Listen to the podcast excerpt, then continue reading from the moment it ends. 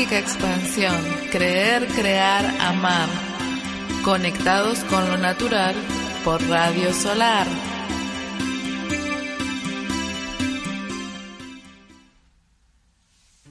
Hola, ¿cómo están? Nos encontramos en otro programa de Mágica Expansión. ¿Quién les habla? Paola Ritter, coach ontológico profesional, motivadora para la transformación. Ya estamos llegando acá en octubre, la primera semana. ¿Y cuánto nos queda de acá a fin de año? Nos queda poco tiempo. Y es ideal plantearse en estas épocas a ver qué cosas hicimos, qué cosas nos faltan hacer, qué habíamos programado para este año, qué cosas no habíamos programado y las hicimos. Y tenemos tiempo ahí de, de recrearnos, de rediseñar y ir haciendo ese balance, ese balance anual. Hoy vamos a ver en la primera sección qué es la ontología. Nosotros conocemos la disciplina del coaching ontológico, sabemos que es coach, coaching, que es entrenamiento, pero sabemos que es ontología. Hoy vamos a aprender de eso. Y en la parte del líder vamos a ver a Heráclito. Heráclito, un filósofo que eh, antes de Cristo eh, vivió en este planeta y nos invita a cuestionarnos. Y vamos a poder observar si los cuestionamientos de esa época son los mismos que ahora, para poder ampliar el panorama, a ver qué es lo que el hombre viene, o la humanidad, se viene cuestionando. En la parte del valor de, vamos a hablar del valor de la investigación para qué nos sirve investigar, qué es lo que está bueno que investiguemos y así vamos dando estas vueltas de rosca para ir avanzando en nuestro, nuestro proceso personal. Así que bueno, para seguir este, con el programa los invito a que escuchen este tema musical, que lo disfruten.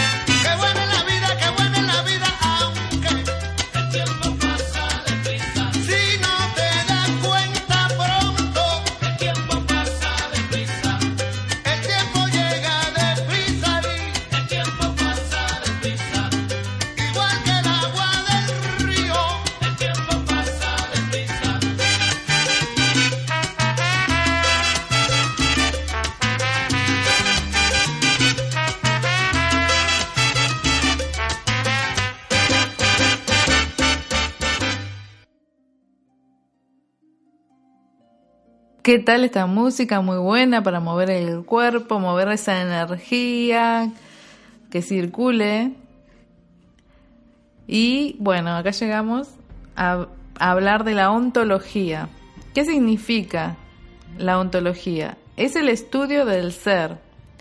Esta palabra viene de ontos, que significa ser, ente, y logos, que significa estudio, discurso, ciencia, teoría. La ontología es una parte o rama de la filosofía que estudia la naturaleza del ser, la existencia y la realidad, tratando de determinar las categorías fundamentales y las relaciones del ser en cuanto ser. Engloba algunas cuestiones abstractas como la existencia o no de determinadas entidades, lo que se puede decir que existe, lo que no existe, qué significado tiene. Y la prueba ontológica o argumento ontológico es una de las pruebas o argumentos clásicos sobre la existencia de Dios, a partir de la necesidad de existencia que se le atribuye como ser infinitamente perfecto, empleando la razón y otras partes del conocimiento para encontrar esta respuesta. El término ontología viene del campo de la filosofía y se define como la rama de la filosofía que se ocupa de la naturaleza y organización de la realidad, es decir, de lo que existe. En el campo de la inteligencia artificial, lo que existe es aquello que puede ser representado. El sentido de la vida ha sido una cuestión que a lo largo de la historia de la humanidad ha ido acompañando al hombre y vienen varias preguntas.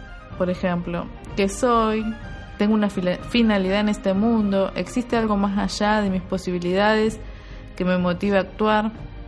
Son preguntas de ámbito filosófico que desde la Grecia antigua han tratado y solo ha habido respuestas desde posturas diferentes. La ontología, eh, a lo largo de, todo el tiempo, donde el hombre ha empezado cuestionándose este, sobre la existencia, sobre la realidad, busca posturas, ofrece posturas y respuestas sobre aquellos que nos da identidad y razón de ser. Además nos encontramos frente a un universo en el cual solo podemos captar pequeñas cosas de las múltiples manifestaciones que se dan de este mundo. La ontología del lenguaje, al reconocer el papel central que le cabe al lenguaje en la formación de nuestras vidas, de nuestras identidades y de los mundos en los que nos desenvolvemos, nos permite incorporar una nueva y poderosa interpretación del ser humano individual y de los fenómenos relacionados con la convivencia social. Entonces tenemos la ontología, que es el conocimiento del ser, y después tenemos la ontología del lenguaje, que es el conocimiento del ser a través del lenguaje. Y es eso que nosotros utilizamos para comunicarnos. ¿Con qué nos comunicamos? Nos comunicamos con el cuerpo, nos comunicamos con las emociones, nos comunicamos con la palabra. Y todas estas conversaciones, públicas o privadas, y los juicios que vamos emitiendo, van creando y generando mundos. Y también condicionan el futuro. Cuando nosotros hablamos de conversaciones internas, nos referimos a las conversaciones que tenemos con nosotros mismos. O serían privadas, y las públicas serían aquellas conversaciones que tenemos con otras personas con las que nos relacionamos. Y esto va generando y va dando dirección y sentido a la vida de cada uno. La ontología del lenguaje nos lleva más allá de los fenómenos meramente individuales, permitiéndonos desde una perspectiva privilegiada reconocer a las organizaciones como sistemas lingüísticos, asentados a través de las prácticas empresariales en redes estables de conversaciones y también las, prácticas de liderazgo empresarial como conjunto distinto de la competencia lingüística que puede ser especificada y aprendida. El resultado sorprendente de todo esto es descubrir cómo hasta la productividad de una empresa, la capacidad de acción efectiva de la organización y de los individuos que la conforman se puede definir en las prácticas lingüísticas. Todo nace de eh, la comunicación. ¿Cómo nos estamos comunicando?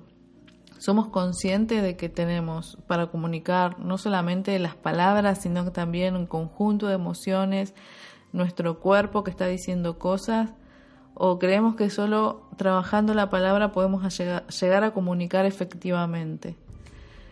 Son todas cosas para observarnos. Y esto influye tanto en la familia, cómo estoy conversando en mi familia, qué estoy diciendo, qué estoy mostrando con mi emoción. ¿Es sincero? Lo mismo en el trabajo. A través de la cantidad de, de conocimientos, la ontología del, del lenguaje nos permite observar, en primer lugar, al ser humano como un individuo inserto en el medio social, constituyéndose como tal en la interacción con personas a través del lenguaje y también nos permite observar la trama en la cual un individuo coordina acciones con otros, sus actos lingüísticos, las narrativas personales y sociales que constituyen su identidad. Además, nos permite intervenir en esas narrativas modificándolas y como consecuencia de ellas modificando eventualmente incluso su conducta. También podemos potenciar el máximo de la capacidad de diseñar nuestra propia identidad por la determinación autónoma de nuestras acciones y modificar el medio social a través de la invención de nuevos paradigmas de pensamiento. Y ahí es donde nosotros podemos decir, vamos despertando, vamos viendo otras, otras cosas, vamos viviendo como testigos de lo que estamos haciendo. Y cuando podemos observar esto, podemos mirar desde afuera, enfocar desde afuera y darnos cuenta hacia dónde estamos yendo y si es el lugar que nosotros estamos eligiendo o por ahí nos desviamos del camino que, que nos hace sentido en la vida de cada uno.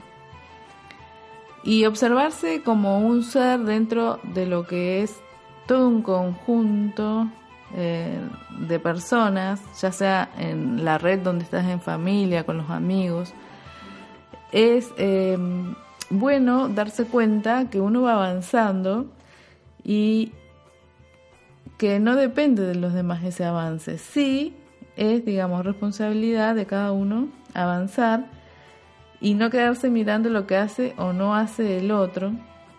Y si nos pide ayuda podemos ayudar, si no nos pide ayuda no intervenimos y seguimos avanzando, porque cada uno tiene su proceso en, en este aprendizaje.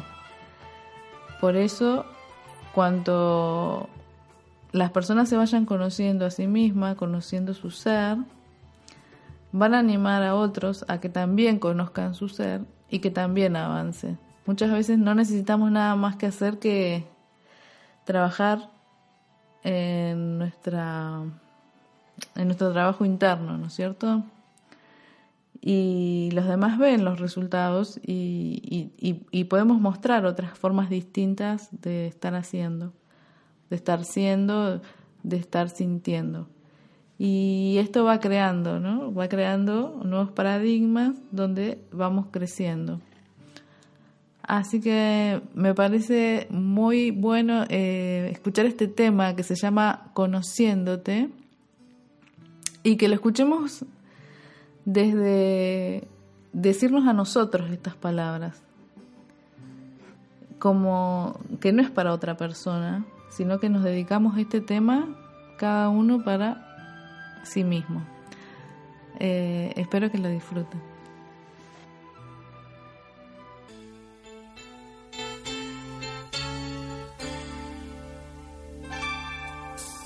Conociéndote.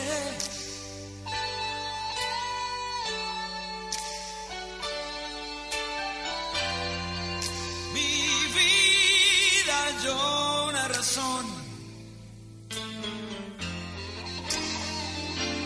Yo aprendí a ver sol que nació cuando te vi conociéndote.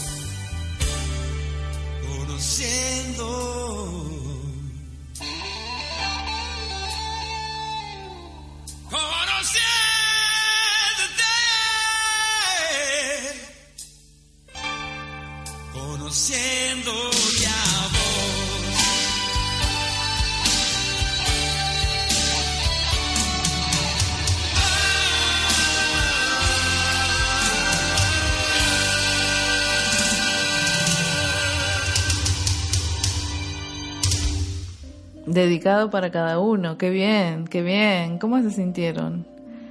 Sí, hay que regar esa plantita de conocerse uno mismo, cuántos frutos salen y cómo nos vamos desprendiendo de, de las hojas que no nos sirven como, como en el otoño y vamos creando la primavera.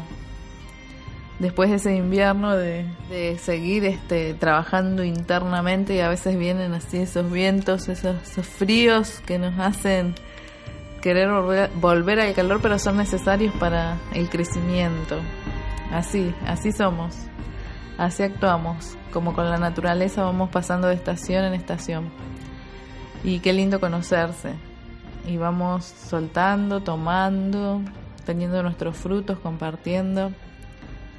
Vamos a hablar de Heráclito de Efeso, conocido también como el Oscuro de Efeso, fue un filósofo griego, nació hacia el año mi- el 535 a.C. y falleció hacia el 484 a.C.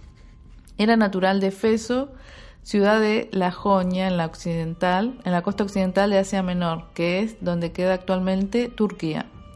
¿Y cuál fue el legado de Heráclito?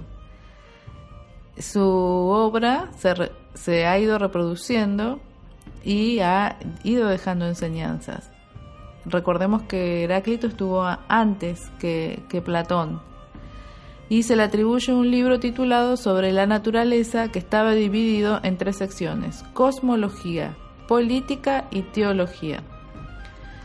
Eh, han estudiado varias personas sobre el trabajo de Heráclito. Por ejemplo, Agustín García Calvo reconstruye la posible estructura del libro en su edición de los fragmentos del mismo titulada Razón Común.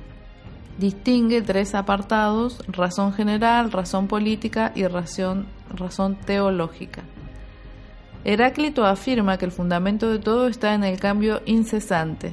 El ente deviene y todo se transforma en un proceso de continuo nacimiento y destrucción al que nada escapa. Es común incluir a Heráclito entre los primeros filósofos físicos que pensaban que el mundo procedía de un principio natural. Para Heráclito este principio es el fuego, lo cual no debe leerse en un sentido literal porque es una metáfora. El principio del fuego refiere al movimiento y cambio constante en el que se encuentra el mundo. Esta permanente movilidad se fundamenta en una estructura de contrarios. La contradicción está en el origen de todas las cosas.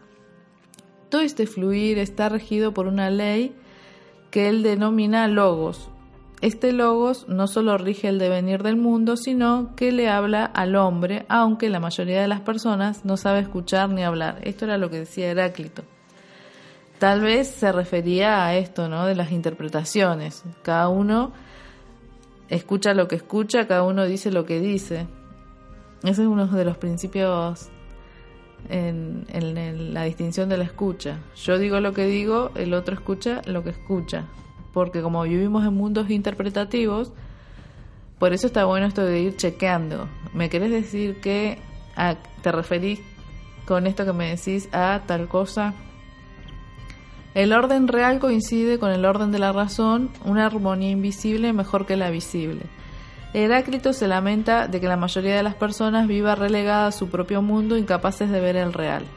Si bien Heráclito no desprecia el uso de los sentidos y los cree indispensable para comprender la realidad, sostiene que con ellos no basta y que es igualmente necesario el uso de la inteligencia.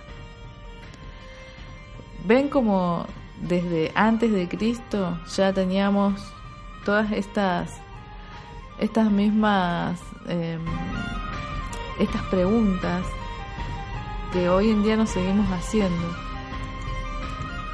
¿Qué opinan de esto? ¿Cómo, ¿Cómo, puede ser tantos años, tantos miles de años y tengamos los mismos, los mismos cuestionamientos?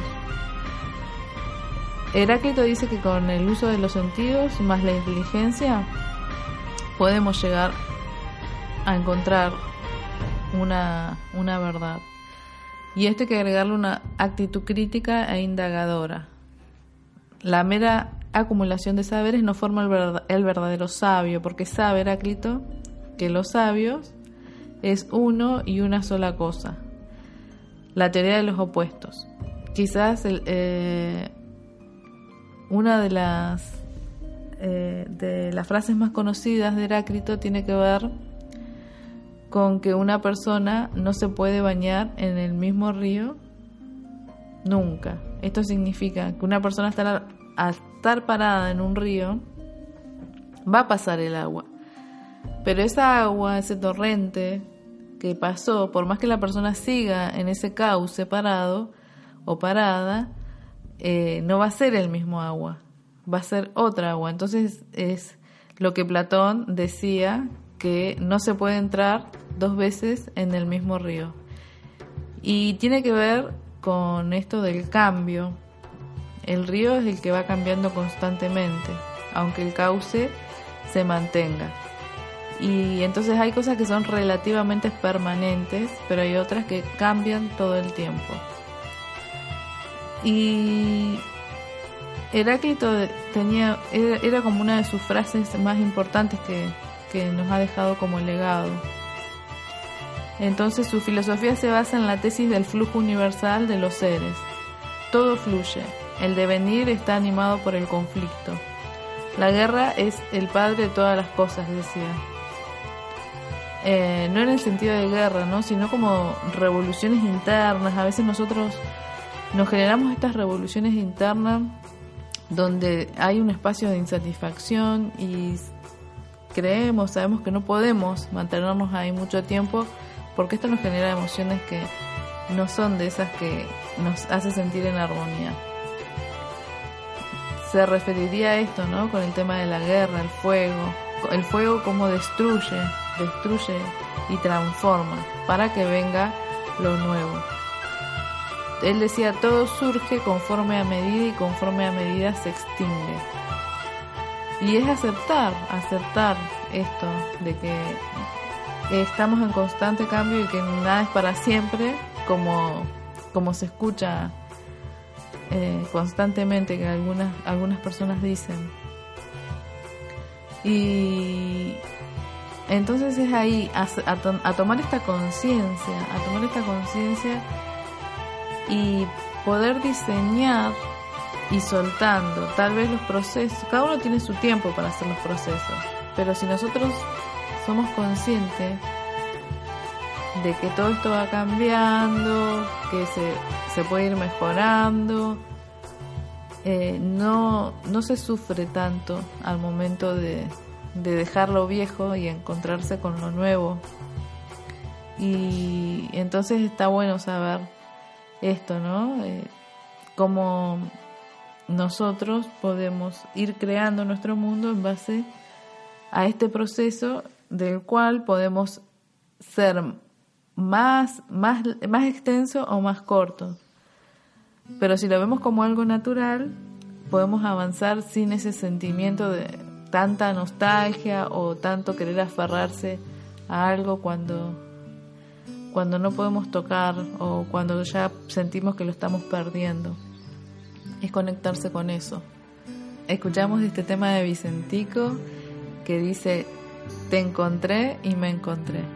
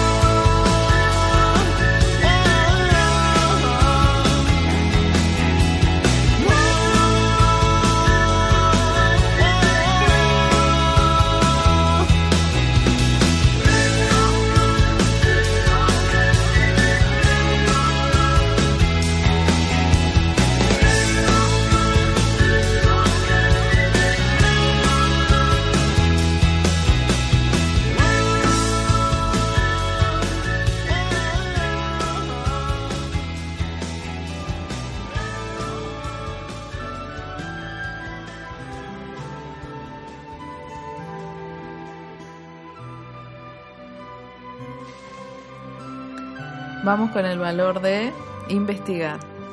¿Qué es investigar? Es un sinónimo de analizar, averiguar, indagar. Realizamos una investigación porque desconocemos algo y necesitamos aportar algún tipo de solución al respecto. El concepto de investigación es aplicable a distintos ámbitos, como científico, histórico, policial. La actividad de investigar es una típica acción humana que todos los individuos desplegamos en algún momento de nuestras vidas con la intención de lograr nuevos conocimientos para solucionar conflictos eh, o complicaciones que puedan presentarse ante, ante nuestra vida y para responder a cuestiones científicas que requieren de una respuesta irrefutable. solamente obtenible a partir de una consciente investigación sobre la materia en estudio. Y nosotros tenemos la investigación histórica. Esta es la investigación que, que vamos a traer acá a la mesa para conversar y saber sobre la historia individual de cada uno, porque si nosotros hacemos de una determinada manera es porque lo aprendimos en algún lado, alguien nos enseñó. Si decimos determinada cantidad de eh, juicios es porque los aprendimos en algún lado. Entonces aprendemos también a sentir, aprendemos a abrazar o, tal vez lo aprendemos en la familia o lo tenemos que aprender en otros espacios, con los amigos. Entonces vamos aprendiendo de acuerdo a nuestra historia. Para eso está bueno investigarse y saber por qué hago así. Y después me voy enterando de que o puedo observar en mi familia hasta la forma de caminar. Porque cuando uno camina de una determinada forma, no sé si ustedes han observado que tal vez eh, camina igual que el padre, que el abuelo, pero no nos damos tanto cuenta mirándonos a nosotros. Si nosotros vemos a un nenito que va con su papá o su mamá, podemos ver que ellos eh, copian, copian todo. Entonces cuando vemos en el otro nos damos cuenta que sí, que es real. Y por ahí nosotros no nos damos cuenta. A ver, a quién le copiamos los gestos. Eh, porque todo eso va formando parte de nuestra historia y se va pasando de, gener- de generación en generación. Entonces ahí nos podemos volver unos historiadores de nuestra vida y podemos estudiar eh, hechos del pasado que pueden referirse a tiempos muy remotos o acontecimientos de hace mucho tiempo. Eh, por ejemplo, la gente que ha vivido la guerra tenía mucho esta costumbre de guardar y este dicho que decían, el que guarda siempre tiene. Y eso se ha ido pasando de generación en generación y tal vez en esta época no le tocó al descendiente estar en una guerra, pero sí trajo eh, con su árbol esta, este juicio del que guarda siempre tiene y, y no es consciente de que todo el tiempo está guardando, acumulando y resulta que no es algo que, que necesite, sino que lo aprendió. Y el árbol es tan extenso, tan extenso. Nosotros por lo general venimos de, sí, venimos de dos árboles que generalmente los conocemos. Y cuando la persona quiere encontrarse, verse eh, reflejado en su árbol, eh, busca información. Y es tan importante eh, conectarse desde ahí con la familia también, con los abuelos, los que tienen la suerte de tenerla, de tenerlos, de poder preguntarles cómo vivieron, qué piensan del, del amor, qué piensan de lo que es el trabajo, qué piensan de la familia. Y vamos a encontrar muchas sorpresas ahí lindas seguramente. Vamos a poder darnos cuenta de muchas cosas, de nuestras formas de, de estar siendo en este planeta. Entonces, ¿qué hace el historiador? Vamos reconstruyendo el pasado y recurrimos a, a preguntas. Las preguntas son nuestras grandes amigas. Y cuanto más grande sea la persona que vas a investigar, que le vas a preguntar, es un tesoro más grande todavía, porque vas a poder comprender más de, tu forma. Hay que aprovechar, aprovechar cuando están en este plano, buscar un tío, un tío abuelo, los hermanos de tus abuelos, los eh, toda la gente que está ahí esperando a que uno busque, busque y tenga esta parte de la historia que va pasando por nuestra familia. Eh, entonces vamos buscando esta información y, y, lo podemos también dejar registrado para los, los demás que vengan después. Y eso nos lleva a veces a viajar, porque te empiezan a contar historias de dónde venís y por ahí querés conocer y, y vas encontrando más, más información. Y si una persona quiere conocer sus orígenes, entonces ahí va encontrando, va encontrándose con todas estas sorpresas. Eh, si nosotros, por ejemplo, queremos saber cómo mejorar un negocio, ¿qué va vamos a investigar? Vamos a investigar la competencia, cómo se quién tiene éxito, quién no tiene éxito, a ver eh, qué cosas estaban buenas para hacer, cuáles no. Entonces ahí también la investigación sirve para eso en el caso de que tengas un emprendimiento propio y no solamente que uno pueda aprender de los propios errores, eh, sino también uno puede aprender viendo otros modelos y así también encontrarse con soluciones. Y también se avanza, se avanza porque este compartir de, experiencias eh, uno puede ir adquiriendo y también puede ir regalándole a otros las propias experiencias. Eh, este es un proceso, ¿no es cierto? Un proceso que genera nuevo conocimiento. Uno va recopil- recopilando, estudiando, interpretando el conocimiento. Y todo en base a qué? A la observación. A la observación. No necesitamos ser científicos, no necesitamos ser este eruditos. Es cuestión de observar nuestro lugar, dónde estamos, dónde nacimos, la realidad y vamos sacando conclusiones. Y, y bueno, todas estas personas que se dedican a, a entregar también este conocimiento eh, que uno a veces necesita y, y si uno busca, busca ver otras personas que han estado en mi- la misma situación, que han tenido experiencias similares, eh, entonces va contribuyendo con esta información al bienestar de la humanidad. Vamos eh, encontrando ahí cuáles son las realidades, los fenómenos que van sucediendo, fenómenos sociales, fenómenos naturales. Y como todo es cíclico, cíclico, va repitiéndose, sucediendo, y ahí nos amplía el panorama. ¿Y qué preguntas podemos hacernos? Para investigarnos. ¿Cómo estoy siendo? ¿Me funciona mi forma de estar siendo? ¿Me gustaría modificar algo en especial? ¿Soy consciente de mis formas de hacer? ¿Qué formas me funcionan?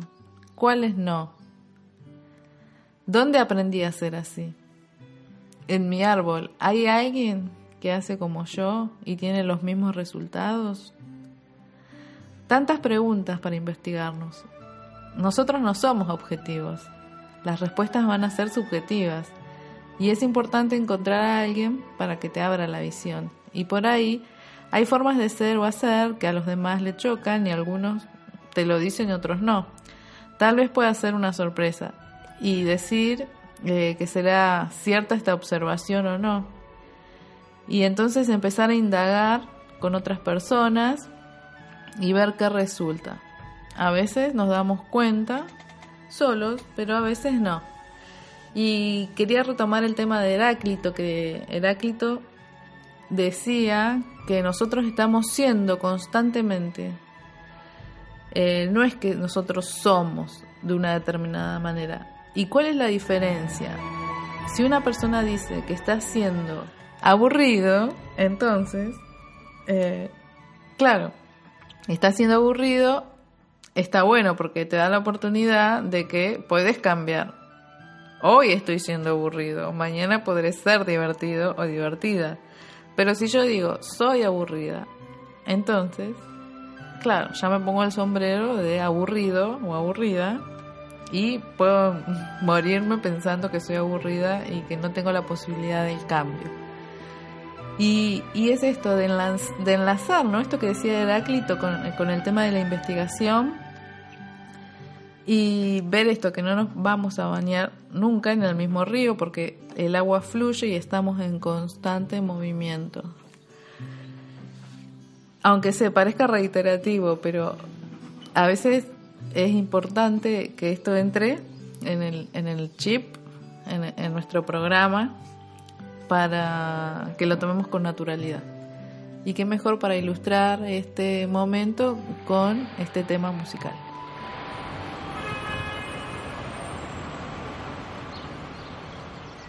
Quisiera ser la nube que acecha tus días, ser cuento en la vida que brota de tus palabras, saltar a la cuerda en el patio de tu casa. No tengo para tabaco, es que ya no tengo nada. La duda te liquida si no buscas la salida. Si el camino es compartido, hay miedo al olvido. Tus dedos y los míos enlazados, fuego amigo. Vamos adelante que este fuego sigue vivo.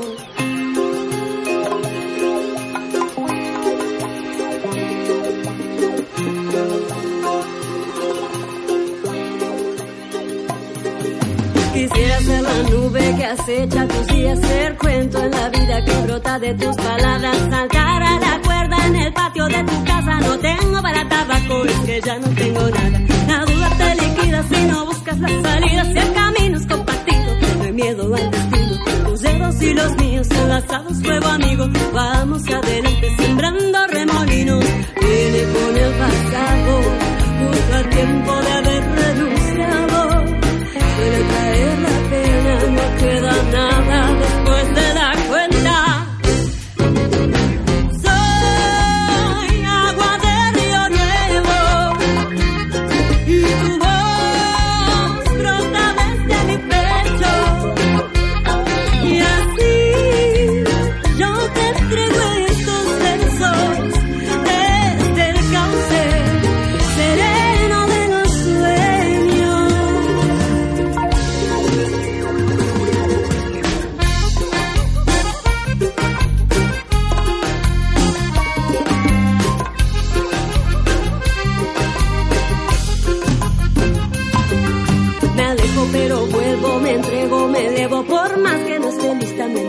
en la pista Porque el tiempo pasa y la falta de pausa Es la única amenaza que compromete nuestra causa. Frío es el pecho de que nunca tiene miedo Flaco es el paso de que siempre mide el vaso. Venite conmigo, cruzate de mi lado el río se renueva, el día no ha terminado. Quisiera ser la nube que acecha tus días Ser cuento en la vida que brota de tus palabras. Tus dedos y los míos enlazados, fuego amigo Vamos adelante sembrando remolinos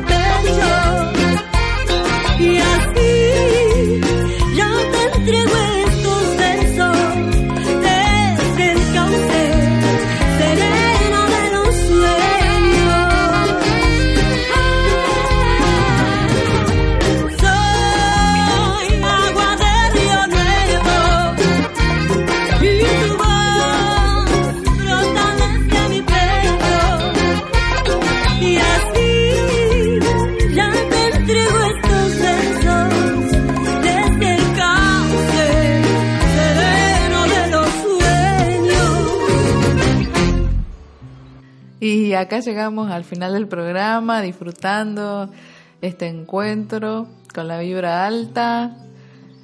Recordamos que hoy vimos en eh, la primera sección, que es la ontología, y hablamos también de la ontología del lenguaje. En el líder hablamos de Heráclito y cómo desde ya antes de Cristo, 450 tantos años antes de Cristo, ya teníamos estos mismos cuestionamientos. Así que nos da para pensar, ¿eh? Para pensar, para sentir, para observarnos.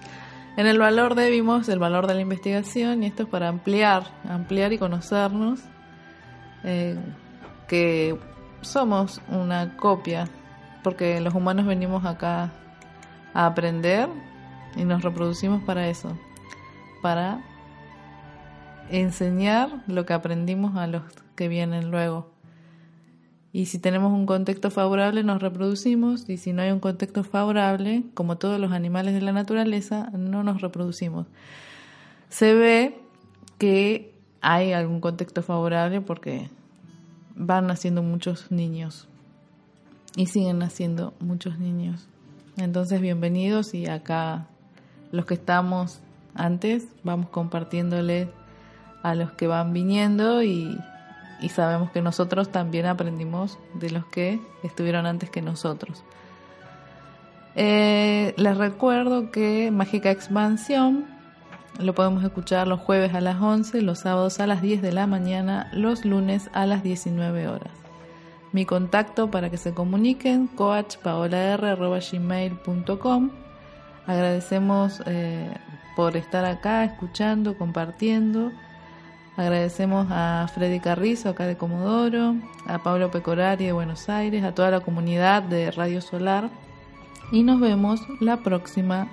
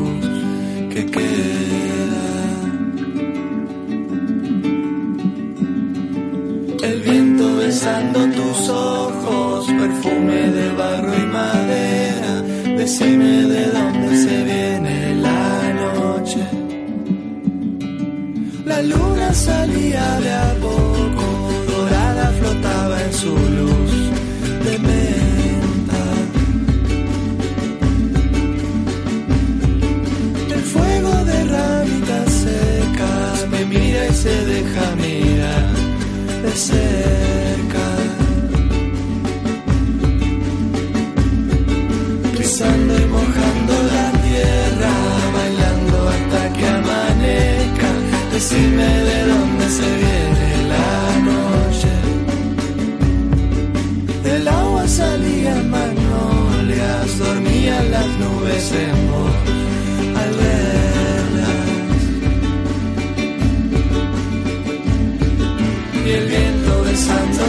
ojos, perfume de rancho en madera, decime de dónde se viene la noche,